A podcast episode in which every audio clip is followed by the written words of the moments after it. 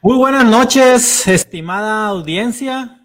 Muy buenas noches, amigos de todo México, de toda Latinoamérica, porque eh, por ahí en la semana pasada recibíamos unos comentarios de unas personas eh, de, Colombia que decían que, pues les, les, ha gustado mucho este programa.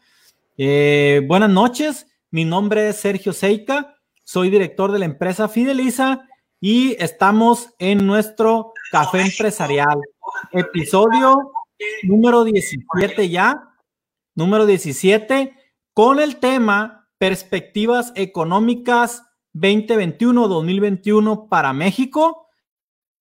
Eh, recuerden, nuestro café empresarial tiene eh, esta mesa de análisis todos los jueves.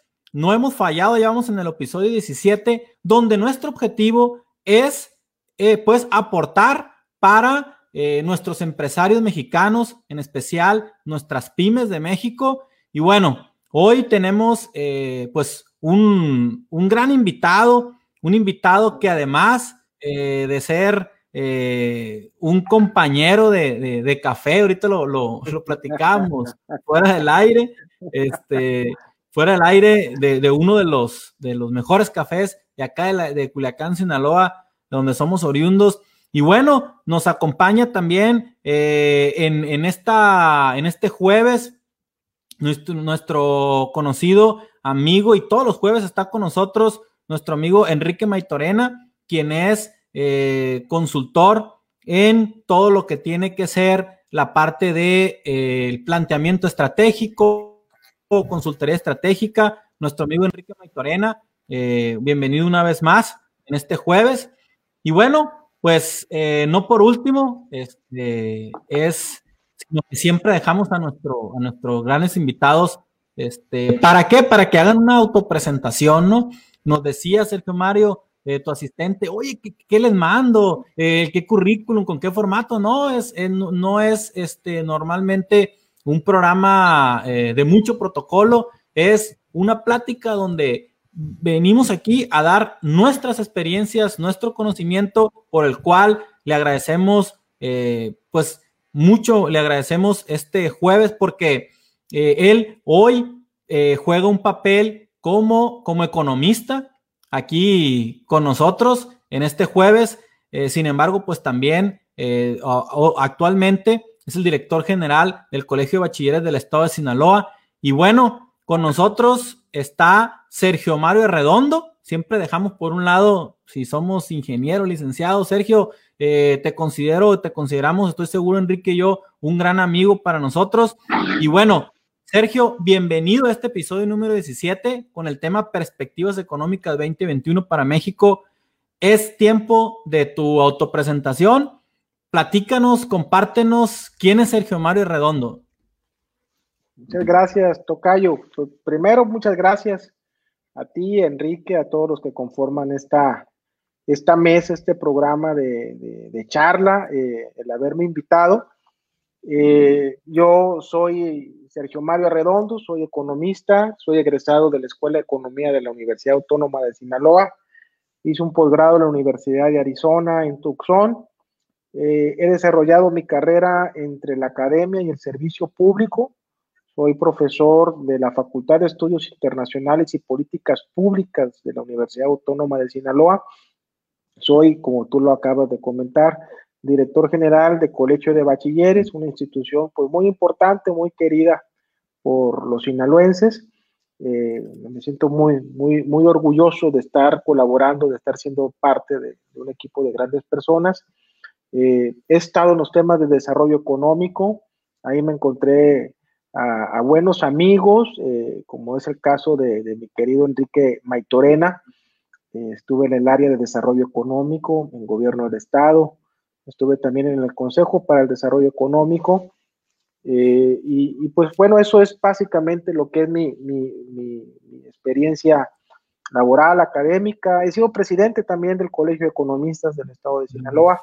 Y, bueno, pues estoy muy contento, muy contento de estar contribuyendo un poco con, con este programa, ¿no? En, un análisis que pues a mí me gusta en lo particular de economía, entenderla, eh, es, un, ejercicio complejo, ¿verdad? Porque hay muchos puntos de vista, lógicas, pero yo creo que es un ejercicio muy sano, muy, muy valioso, no solamente para el académico, sino para el ciudadano, entender cuáles son los escenarios, porque todos los días estamos tomando decisiones de tipo económico. Muy bien, pues bienvenido una vez más, Enrique. Pues muy buenas noches a todos. Feliz de un jueves más de tener esta oportunidad, disfrutando para mí el encierro. Eh, seguimos aquí todavía en casa, cuidándonos, pero con esta oportunidad que nos ofrece la tecnología de estar conviviendo y compartiendo con tantas personas, con amigos, como es el caso hoy del par de tocayos, de Sergio Seica y de Sergio Mario Redondo, eh, con quienes nos une, nos une ya una larga camino de amistad, de trayectoria. En el caso de Sergio Mario, que es nuestro invitado de hoy, eh, pues hemos coincidido en la carrera que hemos llevado en el sector público.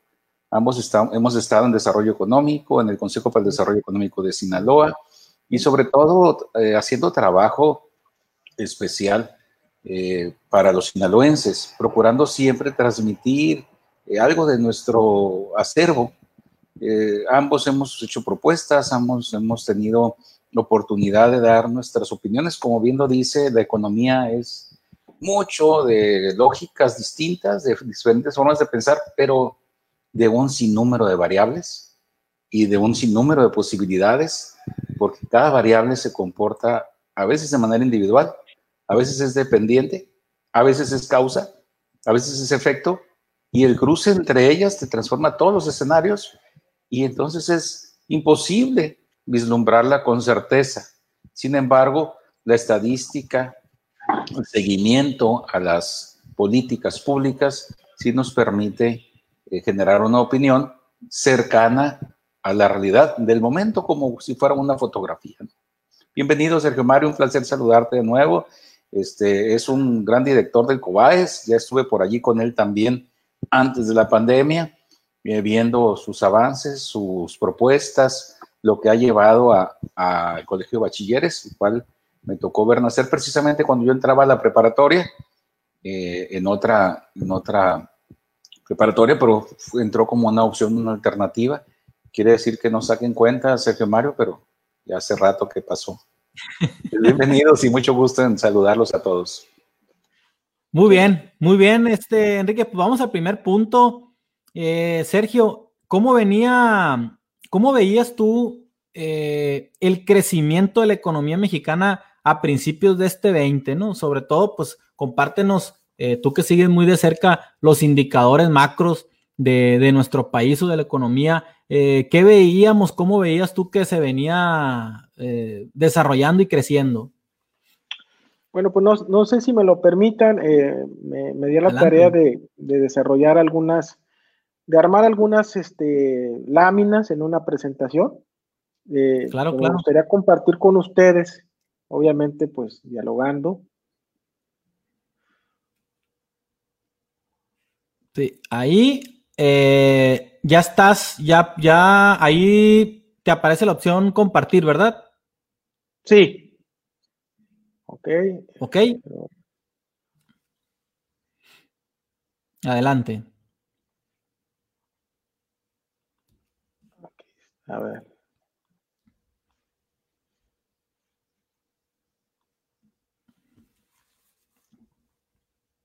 No, aprovecho para mandarle un saludo a Javier Lizárraga Mercado, el secretario de Desarrollo Económico, que nos acaba de enviar un saludo a través de WhatsApp y lo hago extensivo. Eh, dice que hoy está celebrando cumpleaños de su señora esposa. Si no, aquí estaría ahorita escuchando el programa. Les mando un saludo. Bueno. Lo, lo, lo... Le damos ese permiso, ni modo.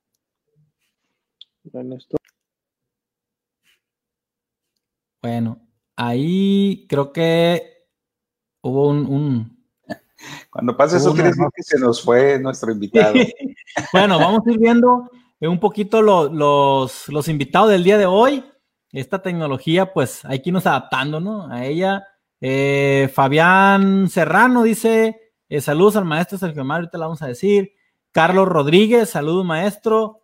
Eh, Fernando Tazuco, mira, Sato, ya no llegaron las, las para esta semana, se quedaron a mitad de semana.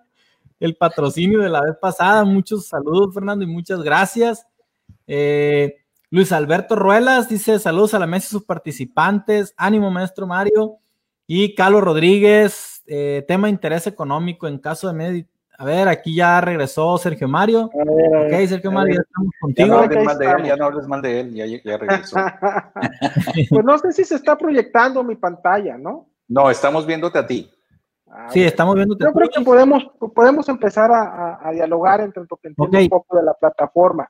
Me comentaba mi tocayo que si cómo, cómo empezábamos este año, pues bueno, este año lo empezábamos después de un año de cero crecimiento.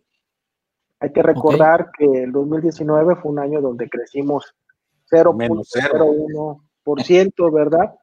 Eh, eh, obviamente, pues eso ya marcaba un, un, escenario preocupante en lo económico, pero por allá en diciembre del año pasado, como a mediados, se empezó a detectar también una enfermedad desconocida.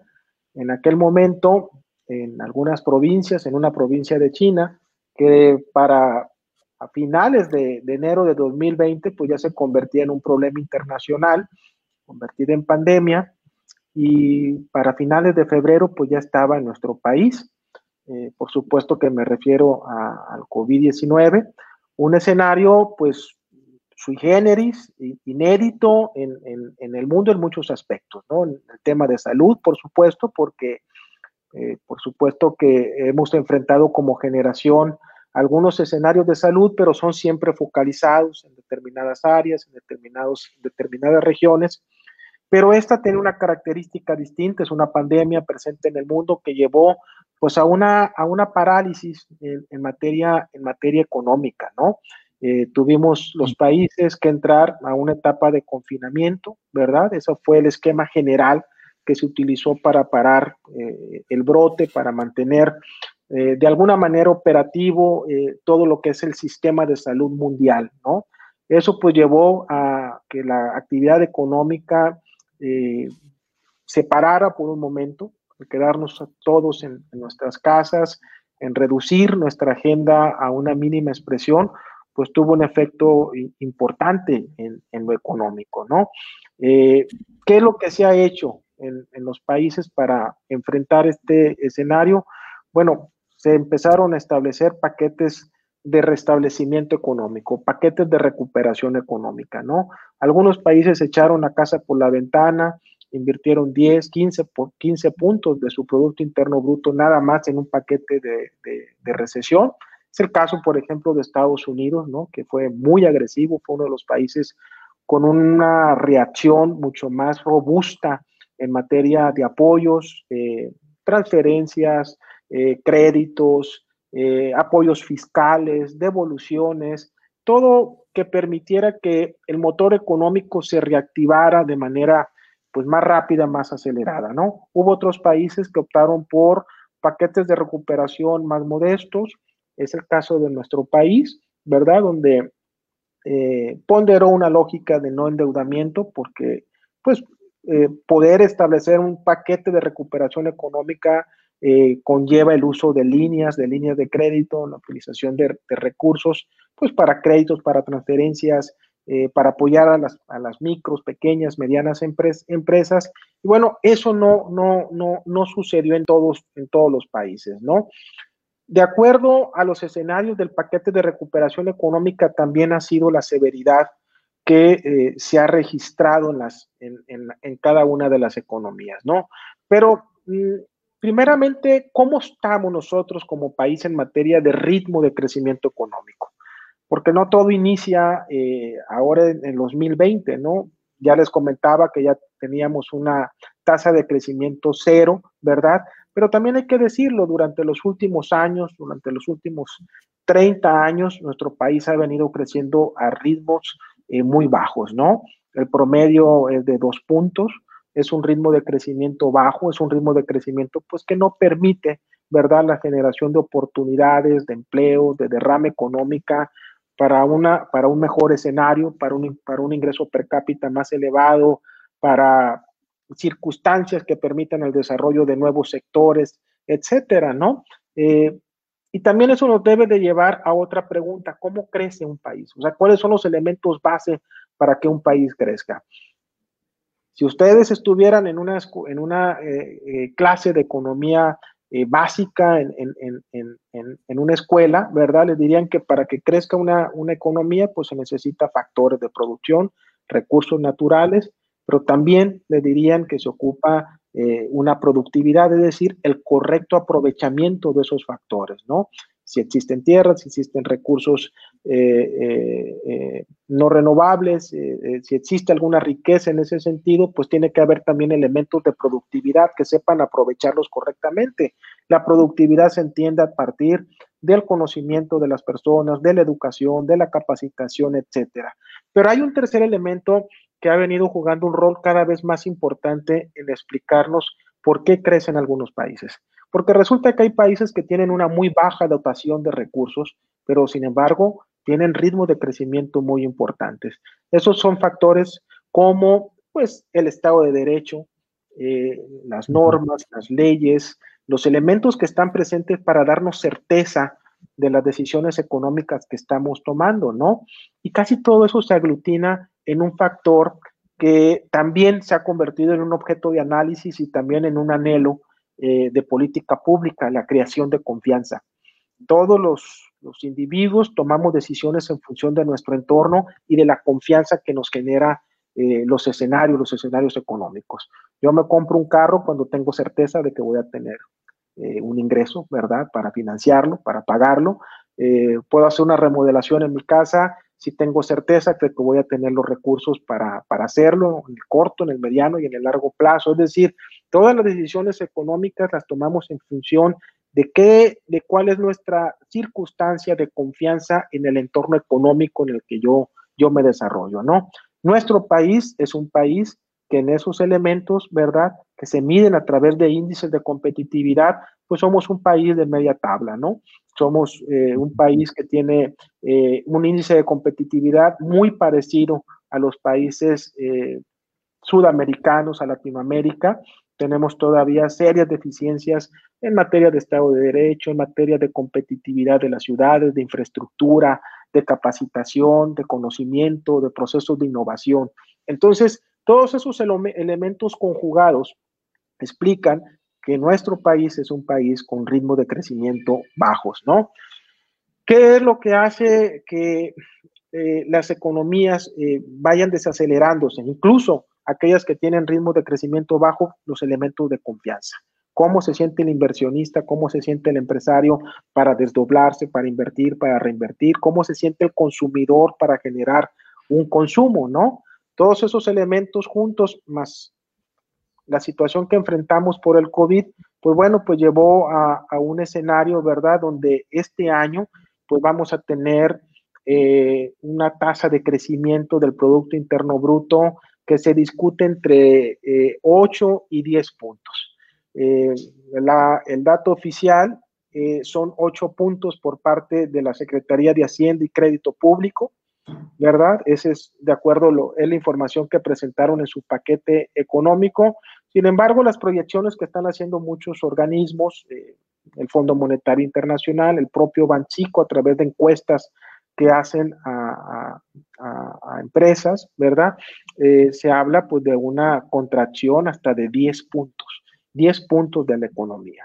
¿No? Es una, es una caída importante en, en, materia económica se está hablando de un rebote ya, efectivamente, el último trimestre ya piensa, ya empieza a marcar una recuperación económica, es el efecto rebote, ¿verdad? Ya este trimestre ya marca un ritmo de crecimiento importante en las actividades primarias y en las actividades secundarias, no tanto en las terciarias, que es comercio, que es servicios, producto del escenario que estamos viviendo. Todavía no estamos saliendo en plenitud a comer a un restaurante, todavía no, no estamos saliendo a plenitud a tener actividades como las teníamos antes, viajar, hospedarnos en hoteles, etcétera, etcétera, ¿no? Entonces, es uno de los sectores que está batallando más para mantener eh, un, ritmo, un ritmo de crecimiento, ¿no?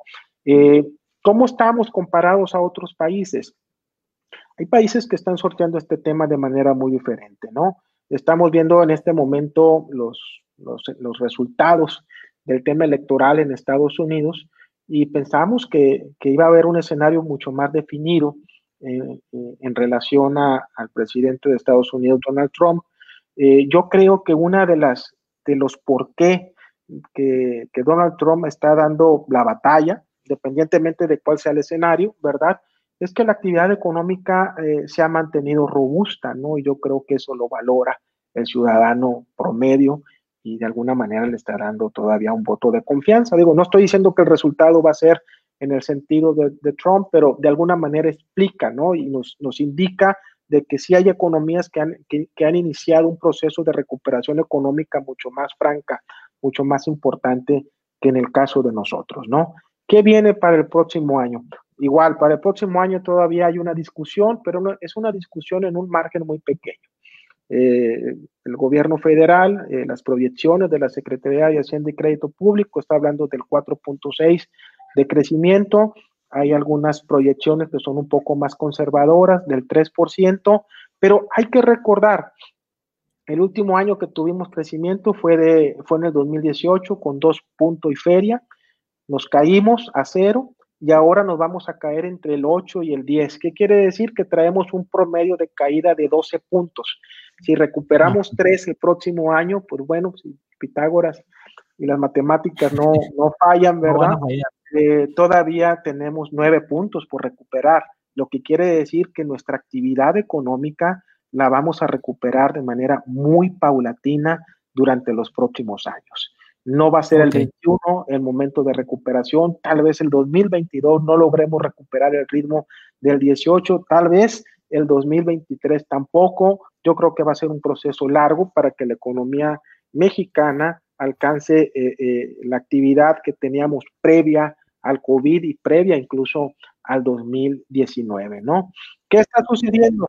Sí, sí, claro. Oye, Sergio Mario, perdón, perdona, Nada más eh, eh, aclarando que todo esto que comentas es en base hasta donde hemos vivido y sorteado esta pandemia, porque nosotros estamos en un escenario muy diferente al del resto del mundo que está viviendo una segunda oleada, cuando nosotros no sabemos si estamos en la primera o en la segunda todavía, porque estamos eh, sufriendo todavía un, una efectos de crecimiento en esta pandemia nuevamente sin que hayamos bajado de manera este, clara.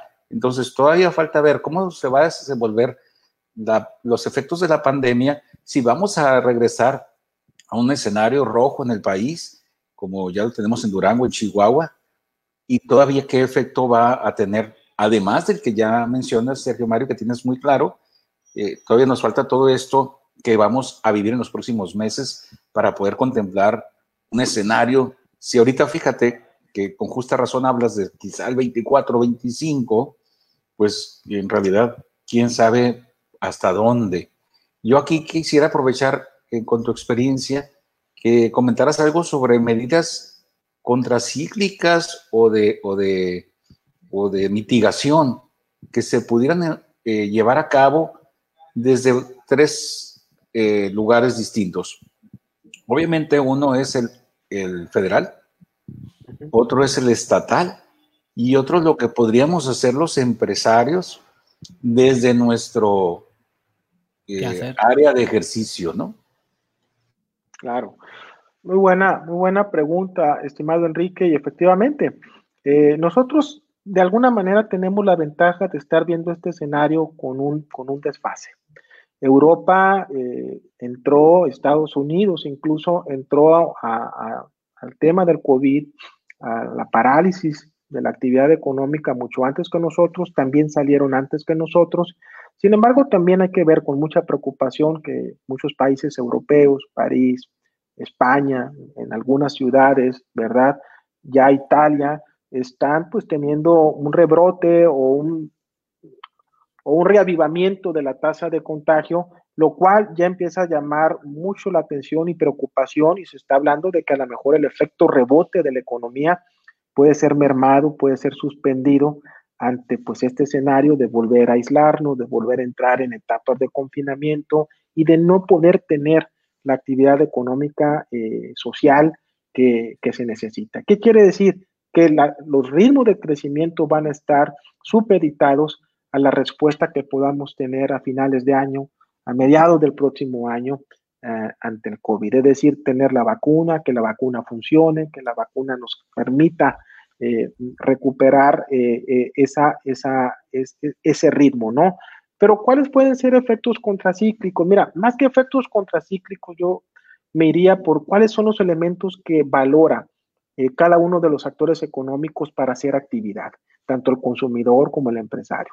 Es el elemento confianza necesitamos eh, empezar a tener un, discurso eh, de política pública que nos otorgue a todos una mayor confianza del, entorno, del escenario que podemos estar viviendo, ¿no? Que el empresario sienta mejores circunstancias para que se desarrollen inversiones, pues que exista un Estado de Derecho que permita salvaguardar su circunstancia, de que podamos y eso tú lo entiendes perfectamente bien, Enrique, recuperar algunos programas que, son pues vitales, que son de gran importancia, como es que el que tiene que ver con el apoyo a, la micro, la pequeña y a la mediana empresa, ¿no? Que son los grandes empleadores de, este país. Hay que, hay que recordar que ahorita tenemos alrededor de 7.5, 8 millones de mexicanos que se encuentran desempleados, ¿no? Es una, es una, una, una afectación a la economía de las familias, a la demanda agregada que generan ellos. Y mientras esas empresas no puedan reactivar su actividad, pues bueno, esos empleos no van a poder eh, reincorporarse a, la actividad productiva, ¿no? Ocupamos entregar al empresario elementos de confianza, un discurso distinto, un discurso de apoyo, ¿verdad? Eh, que los sectores eh, lo, traduzcan en confianza y se vuelva y se vuelva a activar. ¿Cómo vamos en ese sentido? Se está recuperando la confianza. Poco a poco las empresas, los consumidores empiezan a ver escenarios menos tensos, menos adversos. Sin embargo, todavía no hemos alcanzado las tasas de confianza, en este caso de la confianza del consumidor que vivíamos antes del COVID, ¿no? Todavía tenemos mucha incertidumbre, muy pocas certezas de lo que viene y nos estamos guardando dejamos de pagar, dejamos de consumir, dejamos de generar crédito, de, demandar créditos, de, generar economía, ¿no? Entonces, yo pienso que esos son los, elementos base, eh, generar confianza, Enrique, y generar apoyos a los sectores empresariales. Ok. Y, también viene otra, perdón, Sergio, pero, viene otra consecuencia, ahorita que hablabas de del eh, sector servicios, el sector financiero, Todavía no estamos viendo la consecuencia clara de lo que se viene para los bancos, de lo que se viene en los efectos de, cartera vencida. Ya vimos lo que está sucediendo con las líneas aéreas. Algunas no van a tener la suerte de Aeroméxico, que por ser una línea internacional y que cotiza en la bolsa de los Estados Unidos, pues tuvo un recurso de quiebra que, por ejemplo, Interjet no va a tener. Y que definitivamente estamos viendo que levantar esa línea aérea pues requiere de una inversión en donde hay unas personas dispuestas a entrarle y comprarla, pero donde su inversión de hacerla en este momento sería requisitada por la Secretaría de Hacienda porque está intervenida la caja. Entonces, todavía viene mucho efecto de lo que ya pasó en este 2020 y que no se ha reflejado en la estadística económica aún pero la caída en el consumo, como hablaste, que se refleja en una caída, por supuesto, muy importante del uso de tarjeta de crédito, de uso de los créditos y también de manera muy fuerte la falta de pago en los créditos de vivienda, en los créditos de las empresas porque, y en los créditos personales, ¿no? ¿Cómo ves estos escenarios para el sector financiero y para el sector eh, en donde va a repercutirle todo esto, porque va, obviamente, dejar de haber créditos. No creo que nos vayamos a poner como Inglaterra, que en este momento está proponiendo prestar con tasas negativas, ¿no? Mira, eh, hace alrededor de 20 días, más tarde, un mes aproximadamente, eh, un economista mexicano muy importante, que hoy es presidente del Banco de Pagos a nivel mundial, Agustín Cartens, hizo una declaración muy en el sentido de lo que tú comentas, ¿no? Él hablaba de que primero la crisis se va, se va a prolongar, ¿no? Eh, hay que recordar que esto está evolucionando de manera pues muy, muy, eh, muy errática, ¿no? Porque hace un mes a lo mejor teníamos más esperanza del tema, pero ahora que estamos viendo que Europa está regresando de nuevo a sus hogares, al confinamiento, nos empieza a, dar claridad de que el tema va cada vez eh, marcando plazos más largos.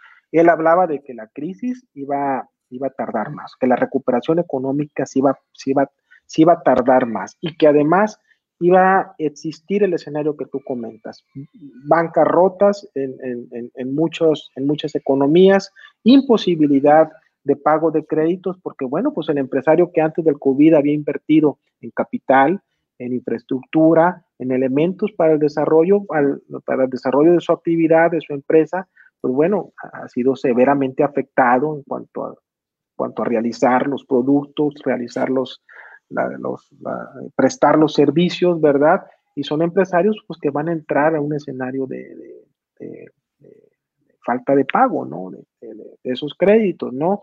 Esos escenarios, pues bueno, pues también generan una complicación aún más, más alta para las economías para reactivar el ciclo, ¿no? Por eso seguirá y tendrá que seguir siendo la lógica de reactivación económica el apoyo que podamos generar a los, a los sectores económicos, ¿no? El apoyo en confianza, pero también en transferencia, también en créditos, en también mantener vivo el aparato productivo. Fíjate que había una tesis antes del COVID, antes de que tuviéramos mayor claridad de todo esto, ¿no? De hecho, el secretario de Hacienda Herrera comentaba que al momento de que abriéramos de nuevo las puertas de las casas y saliéramos a las calles, el ciclo económico se iba a reactivar de manera inmediata. Yo creo que lo decía bien en función del escenario y de, lo, y de lo que él veía en ese momento. Estoy hablando de hace dos meses, tres meses. Sin embargo, se ha prolongado tanto esto que se ha generado también destrucción de la actividad económica. Muchas empresas cerraron para no abrir, ¿no? Ya no tienen la posibilidad de abrir porque consumieron el capital. Eh, muchas empresas que generaron fondos de emergencia, pues ya lo consumieron. Y bueno, eso hace todavía más, complicado el proceso, ¿no? Ok. Pues este, hemos, hemos eh, sobre el planteamiento ido y venido, ¿no? Sobre los puntos. Eh, sin embargo, eh, pues bueno, aquí el, punto que, agotamos es, o sea, oye, ¿cómo venía el crecimiento? Entonces estamos resumiendo que veníamos en decrecimiento ¿no? A tasas, creo, este, si no me equivoco, de un 2%. Eh, traíamos una esperanza de empezar a crecer. Como dice Sergio Mario, si crecemos en un 3, pues ya le vamos a ir ganando, comiendo. Sin embargo, pues es bien importante, Sergio. Entonces, esta parte que decías tú ahorita, oye, eh, bueno, los grandes conocedores de, o los economistas, ¿no? Ah, eh, Cartens decía, va a tardar más, creo que no está equivocado y además eh, yo creo que es de los economistas que pocas veces este, se equivocan, ¿no? Por eso está eh, donde está.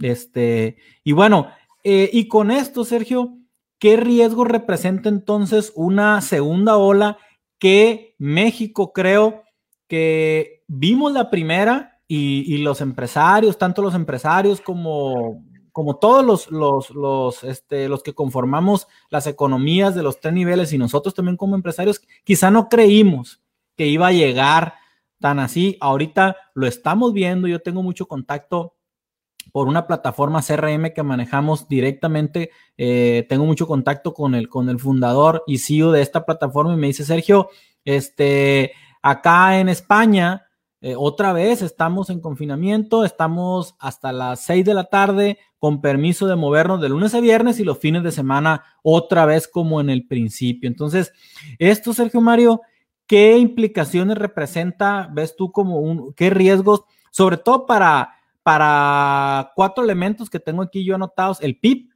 el cierre de empresas, porque ya hay un número bastante importante de cierre de empresas, los empleos y la y, sobre todo la educación que ahorita pues estamos experimentando algo que sucede cada 100 años, ¿no? Entonces, este, en promedio, eh, ¿qué tienes que compartirnos sobre qué riesgo representa esta segunda ola que, ya viene y, ya está, ¿no?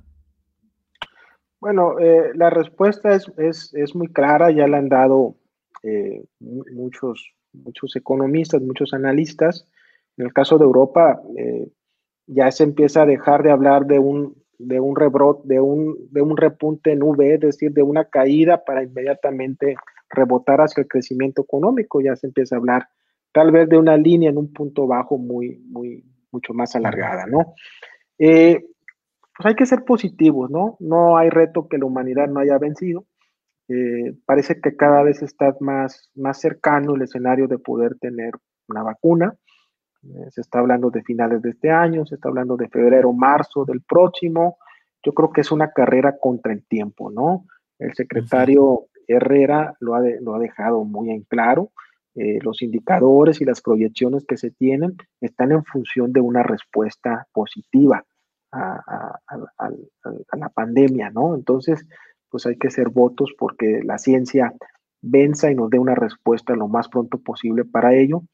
Eh, yo como economista eh, ponderaría iniciar, buscar elementos que permitan a los sectores empresariales mantenerse vivos, hay sectores que se van.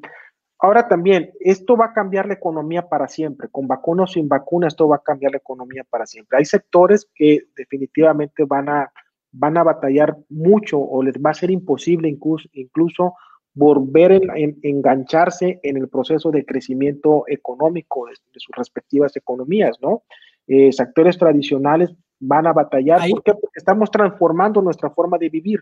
Ya estamos consumiendo de manera distinta. Sí perdón Mario que te interrumpa, ahí sí, este, dinos, porque pues estamos con una audiencia que, yo creo que un 95, 100% somos empresarios, somos pymes, entonces, ¿qué sectores, no? Para, también para que ande ahorita como emprendiendo, ¿qué, sectores tienes tú este, ubicados, identificados? Oigan, estos son los más afectados y, los, y la otra parte, ¿no?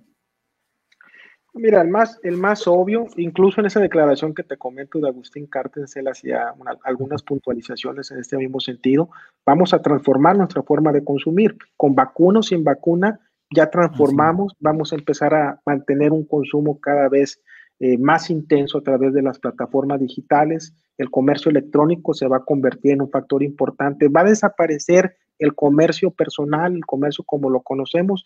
Yo creo que no, pero sí va a entrar a ritmos y a situaciones muy distintas de las que teníamos previo a esto, ¿no?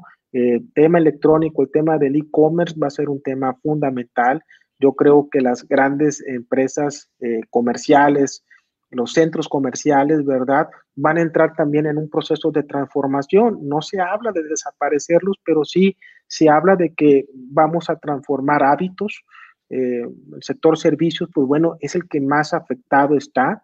De hecho, en el último dato del último trimestre que tenemos recuperación económica, es el sector pues, que, menos, que menos aporta a, la situación de recuperación. Es decir, se está tardando mucho. Y yo creo que esa tardanza tiene que ver con un cambio de hábitos. Vamos a consumir de manera distinta. Entonces, yo creo que todas las actividades que tienen que ver con comercio tendrán que empezar a plantearse en función de un nuevo consumidor que están haciendo a partir de esta pandemia. Muy bien. Enrique, ¿cómo ves esta, esta parte, no? Em, que, nos decía Sergio, eh, mi tocayo, en, la parte de, los riesgos que representa eh, una segunda ola, y esto viene alineado también a, a, como decía ahorita, o sea, con qué factores tú que estás consultando, pues diferentes empresas en la planeación estratégica, estoy seguro que esta planeación que traes ahorita con algunas empresas ya no es la misma que, hace pues en, enero, febrero, ¿no? Bueno, primero quiero, para responder tu pregunta, retomar lo que dijo Sergio Mario. Eh, debemos ser positivos, porque sí, sí hemos estado hablando ahorita de la parte negativa, de la caída, de la pandemia que no se va, que vienen mayores consecuencias, pero también vienen oportunidades distintas, como lo dijo ahorita, porque esto está, se va a transformar, se está transformando en algunos casos ya cambió. Y así como veníamos con algunas problemáticas y algunos aciertos en la economía en general, también sucede lo mismo con los modelos de negocio. Que fue mi primera participación en estos programas. Hay modelos de negocio agotados y esos son algunos de los que ya no van a regresar simple y sencillamente porque ya no son negocio, porque ya no son, no tienen cabida en el mercado. Otros son los que pues se ven perjudicados por esta destrucción económica de la que habló Sergio Mario muy asertivamente. Pues ya acabaron las reservas, acabaron la potencialidad en cuanto a créditos u otro tipo de endeudamientos y, pues esa empresa no regresa. Hay algo muy valioso que tenemos, y en especial aquí eh, los sinaloenses, que es que somos emprendedores natos, que somos personas de retos, tanto mujeres como hombres, y que no nos dejamos vencer. Y si, como dijo Sergio Mario hace un par de segmentos, la humanidad ha salido adelante con estos retos, no veo por qué los sinaloenses no lo vamos a hacer. Además de que dentro del país, curiosamente, ante este tipo de crisis, Sinaloa, a pesar de ser una economía que no ha logrado eh, transformarse a la parte industrial, que le ha, costado en esa cintura de la economía, de que es toda la parte de transformación, eh, ahora nos favorece en este tipo de crisis, en la resiliencia económica que nos lo permite la parte con la que inició Sergio Mario, que es la de que tenemos recursos. Tenemos recursos naturales que sabemos explotar muy bien. Allí somos muy productivos, en el campo, en la pesca, en la ganadería, y ahí es en donde tenemos esa fortaleza porque ese sector no se ha detenido, porque es prioritario con o sin la declaración de las autoridades, porque tenemos que comer y el país tiene que comer. Y los clientes de otros países también tienen que comer. Independientemente de que salgamos o no de la casa, tenemos cosas que consumir y tenemos actividades que realizar. Así es que hay un sector económico sólido Estamos hablando de una caída de 10% probablemente para el país. Eso significa que vamos a dejar de producir uno de cada 10 pesos, pero hay nueve que sí. Y sobre esos nueve, la competencia está más difícil, pero ahí están. Y si son 8.5, pues ahí están. Entonces, sobre eso tendremos que ir los empresarios sinaloenses. Hacia eso le tenemos que apostar también en un escenario nacional y reforzando esta parte de la confianza entre el 31 y el día 2 de noviembre, realicé un sondeo eh, con 51 amigos empresarios, en el cual arrojó precisamente esta respuesta de la que habla Sergio Mario, preguntando, oye, ¿qué te gustaría que se diera para el próximo gobierno de Sinaloa? ¿Cuál es el principal problema que ves ahorita? Y el 80% habló como prioridad uno, como problema uno, el Estado de Derecho. De diferentes formas lo manifiestan, unos como inseguridad, otros como impunidad, pero es lo mismo. Y es esto que hablaba. Si esa parte la mejoramos, hay confianza y entonces me atrevo a hacer una nueva inversión. Si esa parte se deteriora, a lo mejor no quiero ni siquiera gastar combustible sacando mi vehículo porque corro riesgos. Sin embargo, creo que allí ya tenemos elementos muy interesantes para trabajar y en donde nuestras autoridades pueden poner manos a la obra con medidas que son paliativas de la consecuencia económica actual, pero además que son muy asertivas y muy eh, con consecuencias muy positivas al ser permanentes e incrementar esta confianza, el que estés más tranquilo en tus pertenencias y en tu persona y que entonces eh, te animes a, salir, porque esas, hemos, vivido esas otras crisis, no tan largas como esta pandemia, pero ha habido momentos en que los sinaloenses no hemos querido salir de la casa y nos hemos autoconfinado por fines de semana por varios seguidos porque decimos, oye, ah, no podemos salir, no debemos de salir porque hay peligro en las calles. Pues yo creo que sí hay mucho que hacer. Creo que hay mucho que cosechar en este estado, mucho a dónde apostarle, mucho que hacer. Hay todavía una economía, ¿no? No estamos, o sea, la economía no está muerta, está eh, con efectos fuertes y serios, aún fuera de control, si le pudiéramos llamar así, porque aún no sabemos el escenario con el que se va a comportar eh, la enfermedad que estamos viviendo. Y curiosamente, solo al 11% de los empresarios le preocupa de manera tan relevante la enfermedad porque asumimos que es pasajera y en algún momento se va a ir o, o se va a controlar. La vacuna tampoco va a llegar como un remedio inmediato. Vamos a suponer, en un buen escenario, que la tuviéramos en marzo. El aparato de, de salud del país, según algunas publicaciones, pudiera aplicar hasta 10 millones de vacunas en un mes. Entonces tampoco estamos así como que ya en marzo todos nos, todos estamos vacunados, ¿no? Va a llevar un proceso, también esta etapa, y, también estoy viendo una eh, consecuencia de lo temerario que somos con la gente en la calle, ¿no? O sea, tampoco mucha gente ha aceptado detenerse, está en la calle y otros, aunque quisieran estar en casa, no pueden detenerse. Porque cuando falta el alimento en la casa, somos capaces de luchar con fieras, pues que no seamos capaces de salir a, arriesgarnos por un virus, pues yo creo que sí, ¿no? Muy bien. Bueno, eh, vamos a pasar una pregunta. Pues hay muchos comentarios aquí, muchos saludos para, para Sergio. Como siempre, nuestros invitados traen, traen su porra, ¿no? Traen su, su, público. Eh, tenemos un, comentario de nuestro amigo también Cristóbal Chaides, Quiroz, también compañero de, mesa de Miró ahí del, del café este, eh, acá en, en, Culiacán. Dice, pregunta, a ver, nuestro amigo Sergio dice, dice nuestro amigo Cristóbal, preocupa que la innovación de las empresas se verá mermada, entendiendo que habrá poco apoyo. ¿Qué otras alternativas se tienen? Pues en este caso para, para la innovación, ¿no? Yo creo que es una pregunta muy importante y entiendo, entiendo la pregunta y la preocupación de Cristóbal, que es un investigador muy importante en el Estado y a nivel nacional, porque forma parte del Sistema Nacional de Investigadores, y debe estar preocupados como todos los que viven eh, haciendo ciencia por, por la incertidumbre que hay en materia de los recursos que se necesitan para hacerlo, ¿no? Yo creo que hay sectores que necesitan de ese apoyo permanente no existe país que esté creciendo en este momento, que haya tenido ritmos de crecimiento importantes, que no esté apostando por la ciencia. Ojalá que la respuesta de las autoridades, de, los gobiernos, vaya en ese sentido, ¿no?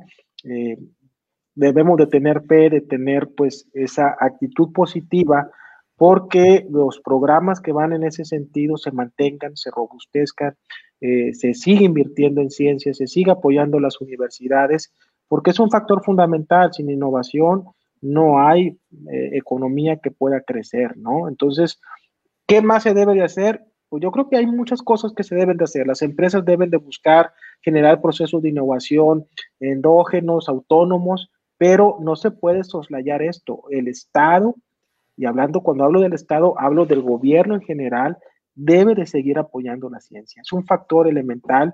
Hay países que están apostando hasta el 3, 4, 5, 6, 7% del Producto Interno Bruto.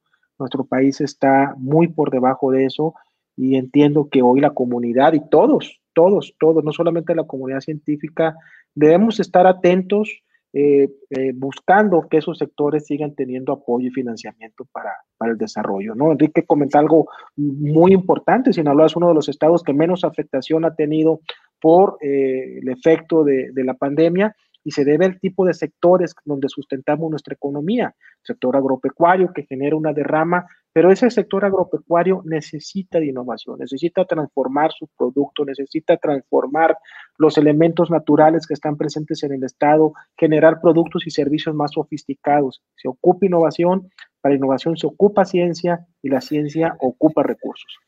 Y algo muy, muy, importante es que podemos innovar sin dinero, pero no podemos innovar sin, tal, sin talento.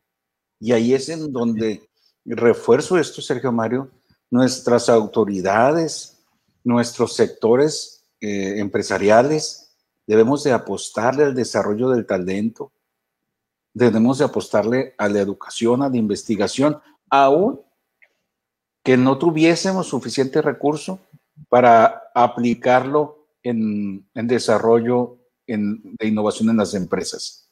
Eso es muy importante, pero lo entendería la parte en donde le cortamos al desarrollo del talento el recurso, esa parte sí Sergio Mario, yo creo que lo dijiste muy clarito.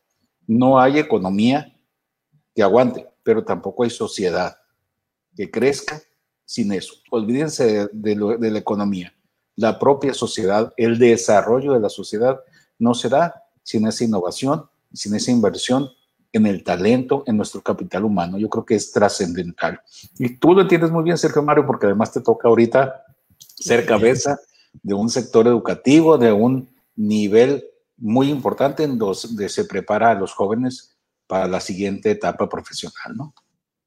Correcto. Y bueno, donde pueden salir este, figuras como un servidor, ¿no? Que como dijiste ahorita, no completo, pero que nos tocó, pues afortunadamente, estudiar ahí en, en, en Cobaes. Yo soy egresado. Este, déjame explicar la broma, Sergio, porque los que nos están haciendo el favor de compañeros no, no saben cuál es. Resulta que eh, al saludarnos previo a, a pasar a la plataforma de manera pública, pues Sergio Mario, digo, Sergio Seika quiso presumir pues que él era ex Cobaes. Entonces dice, oye, pues yo no soy egresado en Cobaes. Y yo comenté, pues sí, no todos se logran, Sergio, ni modo. Por eso hace referencia a ello. nada de eso, ¿no? Mi tocayo, pues muy exitoso y metido de lleno en el tema de innovación tecnológica. La verdad que, pues muy orgulloso de tener egresados tan importantes como mi tocayo Sergio Seika. Es un ejemplo, Sergio. Bueno, eh, tenemos Vamos a pasar a otra pregunta del auditorio. Este, que finalmente, eh, pues bueno, cada quien nos tenemos que poner a hacer nuestro quehacer siempre del lado gane quien gane, ¿no? Eh, sin embargo, pues estamos, eh, vivimos juntos, somos vecinos del, de uno de los países más poderosos del mundo, de las economías más poderosas, una de las primeras tres. Dice Agoberto, en términos económicos, ¿quién conviene a México que gane la elección de los Estados Unidos? ¿Biden o, Biden, perdón, o, Trump? A ver, Tocayo, ¿qué, ¿Qué tienes al respecto? Mira, en el, en el económico se dice que ya los, los, sectores, eh, los sectores productivos ya descontaron esa parte que tú que comenta la pregunta, ver un escenario donde Biden eh, va, a ser, va a ser electo, va a salir triunfante, eh, yo creo que hay que decirlo, ¿no? Una lógica con la cual no podemos nosotros avanzar es una lógica de, generar trabas al comercio, ¿no? una de las características que ha tenido el gobierno de Trump es que ha sido un gobierno pues, que ha entrado pues, en, un, en un enfrentamiento comercial importante con algunas economías, en específico la de China, ¿no? Ha incrementado pues, una serie de, de impuestos, de aranceles, que ha hecho mucho más costoso el comercio, ¿no? Eh, y eso se traduce pues en elementos de competencia eh, que nos afectan a todos. Eh, las economías deben, deben pugnar por una libertad económica, por un comercio amplio, abierto, por generar una competencia mundial que permita mejores servicios y mejores productos a precios más accesibles y yo creo que, esa parte eh, Trump no, no, ha sido proclive. Eh, yo pienso que con Biden este escenario puede ser eh, mucho más, más acorde a, las necesidades que, se tienen, ¿no? Entonces, pues yo estaría por eso. Nos ha llamado demasiado el interés los, los, los temas electorales en otro país. ojalá que le pongamos el mismo interés y la misma atención a los temas propios, a los nuestros, ¿no? Ocupamos elegir a personas que tengan las capacidades, las credenciales para, para conducir los destinos de una región, de un país, de una ciudad, ¿no? Perfecto. Enrique, antes pues, de ir a la última pregunta. De acuerdo con Sergio Mario eh, y respondiendo a, a, quien tan amablemente nos hace el favor de preguntar, bueno, además de que ya está descontado, yo creo que no es tan relevante en este momento porque no nos van a hacer caso, ¿no? se va a ganar el que va a ganar este, y tendremos que adaptarnos a ello. Lo importante es lo que hagamos aquí los mexicanos, lo que haga eh, el sector empresarial, lo que hagamos como sociedad, qué tan corresponsables seamos y que hagan nuestras autoridades. Porque aquí requerimos de un legislativo que se ponga a legislar en serio y que dejemos de estar hablando de un mundo rosa que no lo es, Estamos sacando leyes ahorita, el Senado presume leyes recién salidas del horno, muy rositas, ¿no? Que se vean cosas bonitas, pero que no producen nada, que no abonan nada y nuestra autoridad federal pues está eh, igual o peor porque todo lo ha paralizado y no tenemos ninguna eh, medida de apoyo y ninguna certidumbre ni de dónde asirnos. Pero tampoco los funcionarios tienen manera de responder absolutamente nada. Tú puedes hacer filas de aquí a la Ciudad de México y estar haciendo peticiones y peticiones y no vas a encontrar ninguna respuesta porque los funcionarios no la tienen. Entonces, eh, muy acertado el comentario de Sergio Mario, tenemos que ocuparnos nosotros de nuestro escenario, de nuestra política y poner mucha atención a las elecciones, a los personajes que vamos a elegir y pues cambio de, pregunta porque me estoy emocionando. bueno, bueno, eh, bueno, ya la última, pues ya se nos fueron 55 minutos como cada jueves.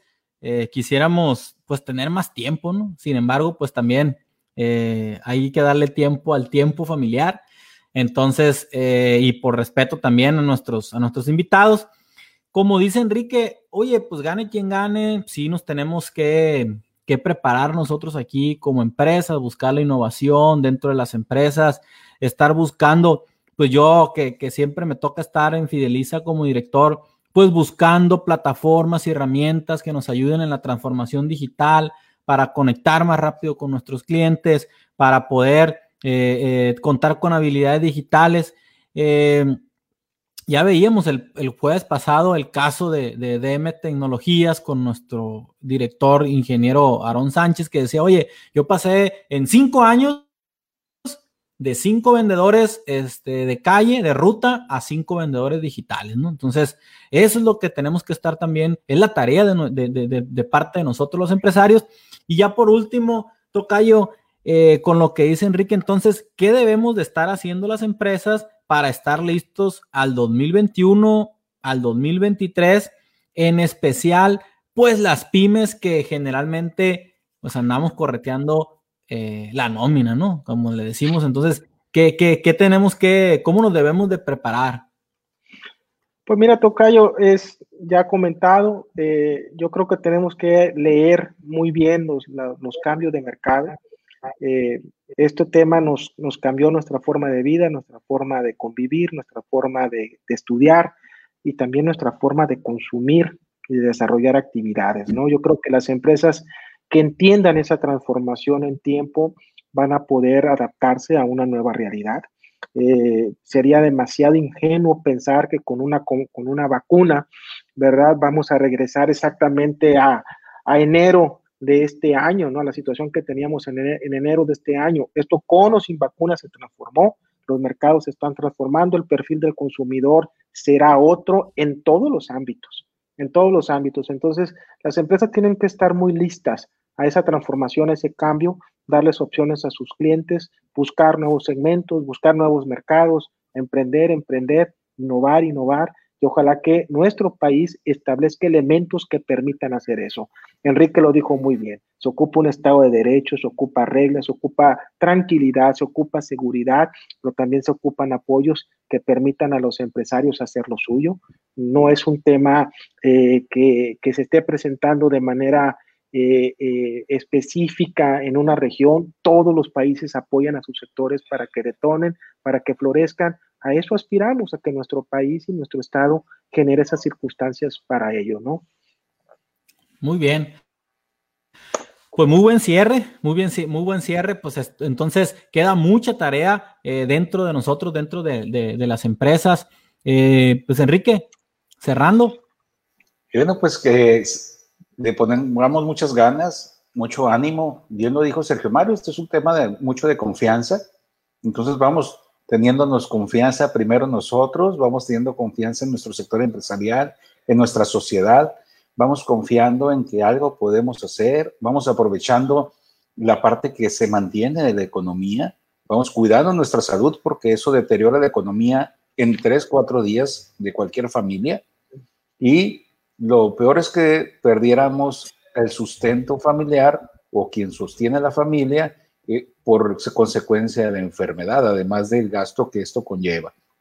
Así es que es muy importante que nos sigamos manteniendo alertas porque esto de la pandemia, pues yo le veo todavía muchos meses más y las consecuencias económicas se van a dar, los cambios de paradigmas ya los estamos viviendo, de toda esta parte que dice Sergio Mario, que, que ya cambió y que no va a regresar ni con la vacuna ni con lo que sea, hay cosas que ya no regresan.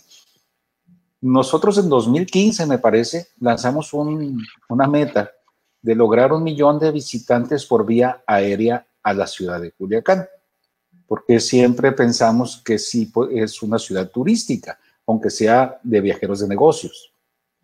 Y como meta era extender de día y medio el promedio de estancia eh, o de pernocta a dos días.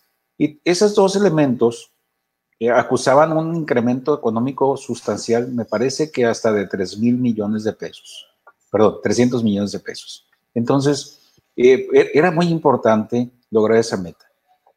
Esos tipos de, de propuestas cambian totalmente. En primer lugar, porque la pandemia nos detuvo. Eso de plano no hubo vuelos, no hubo viajeros, no hubo negocios, pero ya aprendimos a hacer negocios por esta vía. Ya aprendimos que muchos de los viajes, como nos dijo Juan Burgos hace un par de programas, muchos de los viajes que yo hice, me pregunto si los debía haber hecho, porque ahora los resuelvo por, por, la vía de, eh, de las plataformas. Y esto va a ocasionar este tipo de transformación en los mecanismos de consumo, en los mecanismos de hacer negocio, en los mecanismos, por supuesto, de hacer dinero.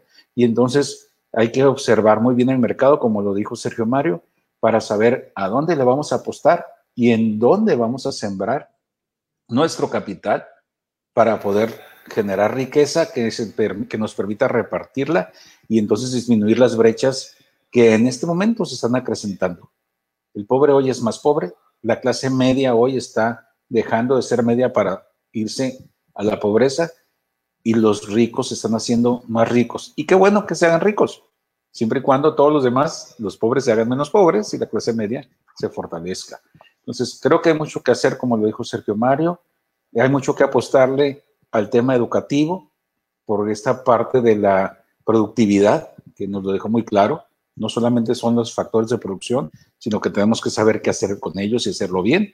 Entonces tenemos que seguir apostando a esto y a la innovación que nos recordó Cristóbal, eh, el doctor Cristóbal, eh, que, hay que hay que mantenernos en esto y, y no perder la calma y aprovechar las oportunidades que se vienen. Muy bien. Pues bueno, estuvo pues muy interesante el cierre. Repito, creo que pues queda mucha tarea de parte de nosotros, también los empresarios, eh, porque nosotros tenemos doble trabajo, ¿no? O sea, tenemos el trabajo de motivarnos nosotros mismos y motivarnos a nuestro equipo, porque pues ya saben, ¿no? El, empresario generalmente pues somos solitarios, este, en este caso, y por eso nosotros en Fideliza hemos eh, realizado, estamos realizando esta labor de traer expertos como Sergio Mario Redondo, expertos todos los jueves como Enrique Maitorena, en donde estoy seguro que alguien se llevó algo, alguien aprendió algo este día, eh, sea chico, mediano o grande. Y pues bueno, pues muchas gracias a todo el auditorio por estar este jueves.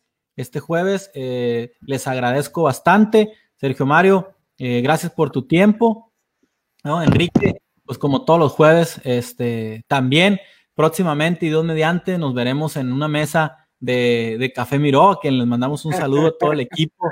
Nos han consentido muchos años, ¿sí? Con uno de los mejores cafés. Decíamos ahorita, pues, un café que cuando desde que entras, pues te da ese olor que te transportas a, lugares padres, ¿no? Donde las fincas de café. Entonces, pues bueno, eh, soy Sergio Seika, director de la empresa Fideliza. Estuvimos en este episodio número 17, Perspectivas Económicas 2021-2021 eh, para México, donde eh, con este tema pues cumplimos el objetivo de estar trayendo temas para apoyar a las empresas en atraer y fidelizar clientes. Y donde el resumen, uno de los puntos de hoy es la innovación, el apostar por plataformas, como nos decía Sergio, el mercado, hay que estar oliendo, hay que estar conociendo el mercado, el mercado compra de manera diferente. Y bueno, pues eh, muchas gracias a todos una vez más. Eh, Dios me los bendiga y nos vemos el próximo jueves. Gracias, Enrique. Gracias, Sergio. Gracias, un placer. Un placer. Un gusto haber estado con ustedes. Saludos en casa. Con mucho gusto. Igualmente. Igualmente.